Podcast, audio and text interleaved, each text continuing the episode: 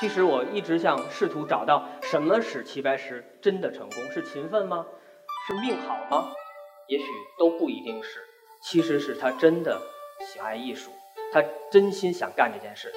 齐白石一辈子没画什么主题的性的大作品，他可能就画了一些小虫子，是不是能支撑他作为一个大师的地位呢？我们想到了中国有一句话叫“尽精微，致广大”，这恰恰是中国人的哲学思想。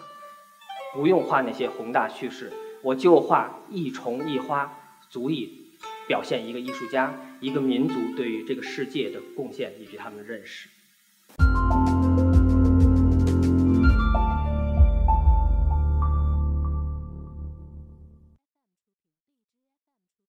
各位朋友，大家下午好，我是一刻 Talks 的讲者吴洪亮，我来自北京画院，北京画院。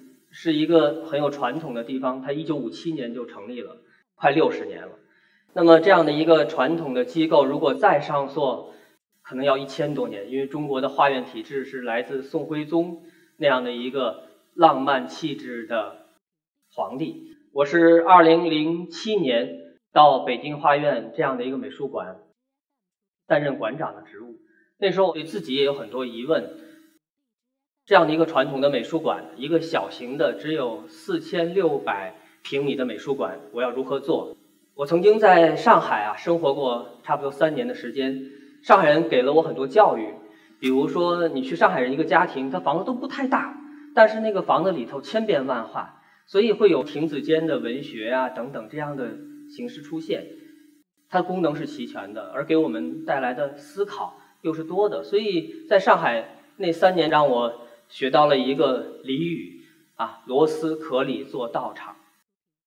那么一个小的美术馆，空间不大，那么它一样也许可以做点什么。所以今天我跟大家分享我所在的这样的一个小型美术馆这几年的一点点工作。大家现在看到的这个封面男神哈，是一九五六年《人民画报》的封面人物，他叫齐白石，一八。六四年一月一号生的摩羯座，跟我们伟大的领袖毛主席同乡同星座啊，所以摩羯座的性格我不介绍了，大家应该有所感受。但是齐白石二十七岁才开始学画，六十多岁才开始慢慢走入艺术的视野，到了九十岁开始真的成名了，当了中国的美协主席，得了和平文化奖金。那么这样的一个。晚熟的艺术家，在他的最后的生命的最后阶段，担任了一个很重要的职位，就是我所在的北京画院的首任的名誉院长。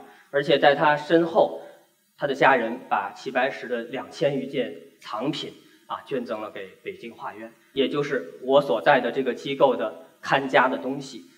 接了这个美术馆之后，我觉得最重要的事情，恰恰我要说明齐白石到底。是怎样的一个人？他对中国的艺术以及人类的文化有什么样的贡献？可是，如果从专业的角度讲，也许我们遇到了更大的困难，因为中国二十世纪的艺术本身，其实在一个国际的视野里，甚至就在中国人自己的艺术认知里，都是受到质疑的。大家看到这个老者啊，他叫苏立文，活了九十六岁，也是个长寿的老者。苏立文告诉我的一个。很有意思的事情是，他一九五九年的时候，他决定要认真的去研究中国的二十世纪的美术，但是这个时候他的同行就质疑他说，中国的二十世纪没什么可研究的，有两个巨大的问题，一个问题是没有新的东西，第二个问题是他们在模仿西方。如果中国二十世纪的艺术真是这样，如果齐白石也是其中之一的话，那么。我作为这个美术馆的馆长，我们用倾心之力去做的所有的工作，也许方向是错了。在我们通过了很多细节的研究，包括很多文献的整理，与全世界的艺术进行了对比之后，我们感觉到好像不应该是这样。也就是说，我们从齐白石开始去整理中国二十世纪的美术，甚至从横纵向由此去关注一个世界的美术史。我们慢慢的在做，北京画院藏了两千件藏品，我们用了十年，就做了十个陈列的展览，五个特展，后来啊，另外一个二十世纪大师的家属李可染的家属把李可染先的一批藏品又捐给我们，我们用了六年做李可染的专题的展览。所以在这个小小的馆里，我们慢慢的去耕耘我们的认知，而且不仅仅是对这样的一个核心大师认知，我们把他周边的人也都研究一下，所谓的交游。当你把周边的朋友研究清楚，你所最想认识的那个人，也许更为清晰了。所以在这十年里头，我们做了四十多个艺术家的。个案研究，我把这样的一个研究方式叫以个案勾勒前景，但是太不中国也太拗口了。直到有一天，我希望在这个展厅里呈现那个所谓的千变万化的道场的时候，我慢慢感觉到有一种方式生成了。那是什么呢？就是一片树叶给我的启发。那是个秋天啊，我走过我的美术馆的门口，看到有片叶子落在台阶上，我就拍了张照片。当时我突然恍然大悟。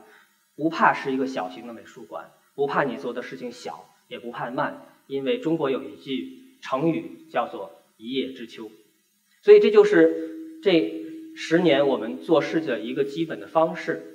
那么下面呢，我跟大家分享一下一个美术馆和人怎么去交流，怎么让一些更普通的观众来喜欢一个一百多年前的老人。这张画是齐白石一九一九年。刚刚到北京的时候，他画这张画。当时他寄居在南城的法源寺，他看见石头有一个魔印，很像个小鸟，他就画了这个小鸟。这个小鸟在身上写了六个字，叫“真有天然之趣”。其实我一直想试图找到什么使齐白石真的成功，是勤奋吗？是命好吗？也许都不一定是。其实是他真的喜爱艺术，他真心想干这件事，真有。第二个词是天然，中国人说什么是好的艺术，是一定是我和世界的关系，所以所谓的天人合一这样的一个天然的系统，正是中国艺术的核心。齐白石抓住了。最后知趣，那个趣字当然里头有齐白石的特点，比如这只小鸟很好玩，很卡通，对不对？但是趣在中国的文化里还有一层意思，就是格调，因为我们在齐白石的。格调中找到了中国人自己那个趣，因此在二零一零年啊，我们在北京做齐白石国际论坛的时候，那个展览就叫“真有天然之趣”。我们用这种方式，从两千多件藏品中精选了两百件，呈现给国际上的同行以及更多的观众。在这样的一个展览里头，我们也希望通过一些好像。并不为大家所重视的作品来找到什么是齐白石。比如这张画，他画了一只小虾，是写生的。老头在这个题跋上写到什么呢？此小虾乃与老眼写生，当不卖钱。大家可能听到了很多齐白石爱钱的故事。通过我们的研究，我们感到他最知道什么时候我要跟你算钱，清清楚楚；什么时候他又非常大度。这样的一个写生，对一个老者来说。他认为是重要的，因此他有这样的提拔，这就是齐白石的性格。我们也想从一个人的关照去找到这样的一个艺术家，他是如何进入一个艺术创作的。当然，齐白石一辈子没画什么主题的性的大作品，他可能就画了一些小虫子。那这些小虫子到底是不是能支撑他作为一个大师的地位呢？我们想到了中国有一句话叫“尽精微，致广大”。一花一世界，这恰恰是中国人的哲学思想。不用画那些宏大叙事，我就画一虫一花，足以表现一个艺术家、一个民族对于这个世界的贡献以及他们的认识。那么，齐白石到底是谁？我们一般会从他生的地方去寻找。啊，左侧的这个照片是我去齐白石的故乡，我一下汽汽车，正好蒙蒙细雨，看到这个场景。我当时就笑了，哎呀，怪不得齐白石成功，如此好的风水，当然养如此好的艺术家。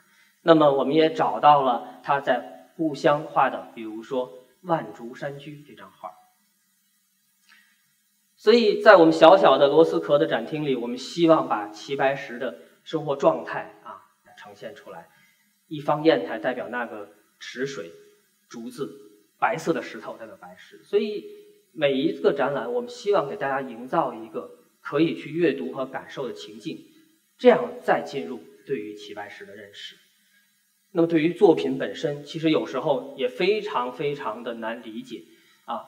曾经挂过一张画，他为什么画了十只青蛙而写了五个字叫“鲤鱼争变化”？大家看到旁边还有一张画，叫“蛙声十里出山泉”。这张画是老舍先生旧藏，他画了十里山溪，流过这十里山溪的蝌蚪，其实变了青蛙。而中国还有一个寓言，叫“鲤鱼跳龙门”。那时候我记得我高考说，只要你考上大学了，那么你就变成龙了。所以回到这张画，“鲤鱼争变化”是不是有趣呢？加一个字就能理解了，“与鲤鱼争变化”，也就蝌蚪变青蛙，与鲤鱼变。龙也许是一个相争的关系，这是二零一零年我对这张画的解读。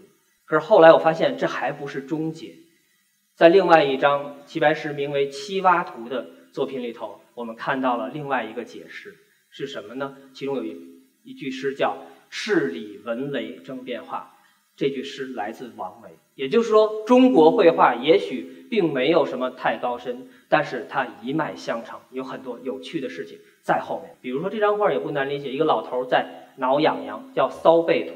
第一张是齐白石学习八大山人的，第二张他自己改了，把老头变成了钟馗。第三章，一个小鬼给钟馗挠痒痒，很有趣吗？可是这还不是终点，他的学生李可染把这一张画又变成了一个小孩给老者扫背。那这样的一个细微的变化，看似。不大，其实是一代一代人对一件事情的理解，这就是中国的艺术，是渐变的艺术。包括齐白石会在自己的卖画的生涯中会写很多我们叫润格笔单，其实就是价目表。这张告白源于哪里呢？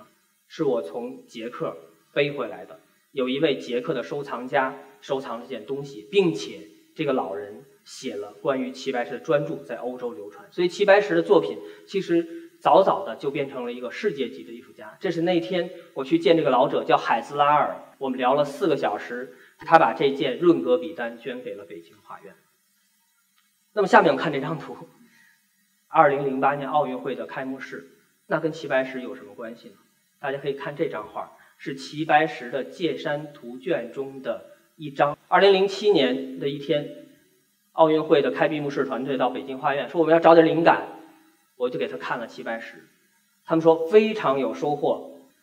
到了二零零八年的年初，这个团队的工作人员几乎每周来一次北京画院，我们反反复复在推演各种问题。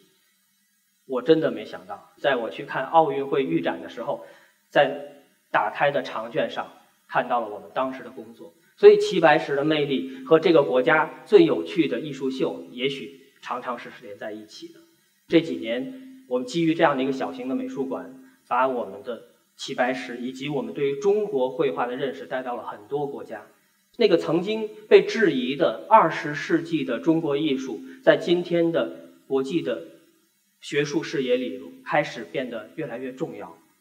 如果说我们只专心古人，那个老爷子，也许他不能给今天的年轻人更多的思考。因此，从二零一零年开始，我逐渐在国内，包括国外的一些美术馆，用中国人的思考方式做展览。大家看到第一个展览叫“观”，就是我们看画的方式。中国人去看他自己创造的手卷和册页这样艺术形式的时候，是三五好友要上手看的，眼睛和画的距离不超过一米，他就看到画的笔精墨妙。但是在今天这个舶来的博物馆制度里头，这些画被装进了。什么地方呢？被装进了玻璃柜里。因此，那个展览我就是让很多人拿起了中国的手匠册页，让眼睛去关注其中的妙处。后来，我希望大家对中国画，包括今天的很多艺术品，是不是能慢慢的感受？因此，在二零一三年，我做了一个展览，叫“渐”，就是慢慢的意思。那么，怎么样大家慢慢看呢？这个来源来源于我陪我太太逛街。所有的男性都不喜欢被太太逛街，对不对？我太太有办法，她给我买一包话梅，让我含着逛。那么含的过程，我就好慢好慢的陪着她逛了一天。后来我就把这样的一个方式拿到展厅里，希望每一个进展览的人，你先含一颗话梅，再去看展览，让你慢慢的理解这个本来最懂得慢的民族的艺术。啊，最近我在苏州做了一个展览，叫《字母丹亭》。我很喜欢昆曲，我一直在想，我如何去表达我对昆曲的一点点认识呢？我现在的方法，作为一个美术馆人，一个策展人，我就做个展览。所以在苏州的金鸡湖美术馆，我做了这个展览。《牡丹亭》是昆曲的代表，我把它通俗叫做中国版的人鬼情未了。为爱能够死而复生，生而复死，这样的一个冲动，也许只有艺术家能够呈现给我们。所以，艺术一定给我们带来了更多的和我们日常生活不同的地方。它并不遥远，其实它就在我们的身边。所以，我是特别希望我们做了这么多的有意思的展览，能跟更多的人分享。一个是你来到美术馆去，用你的眼睛、耳朵去感受。美术馆可以给你带来的一点点更个人化的艺术感悟。当然，我们也特别期待大家看过展览或者得到更多的网络的美术的信息，在网上分享。因为我知道那个活了一百五十六岁的齐白石，也许也在那里看微信。大家看，他在看微信。如果你们分享对于美术馆的态度，他会特别的道一声谢谢，谢谢各位，谢谢。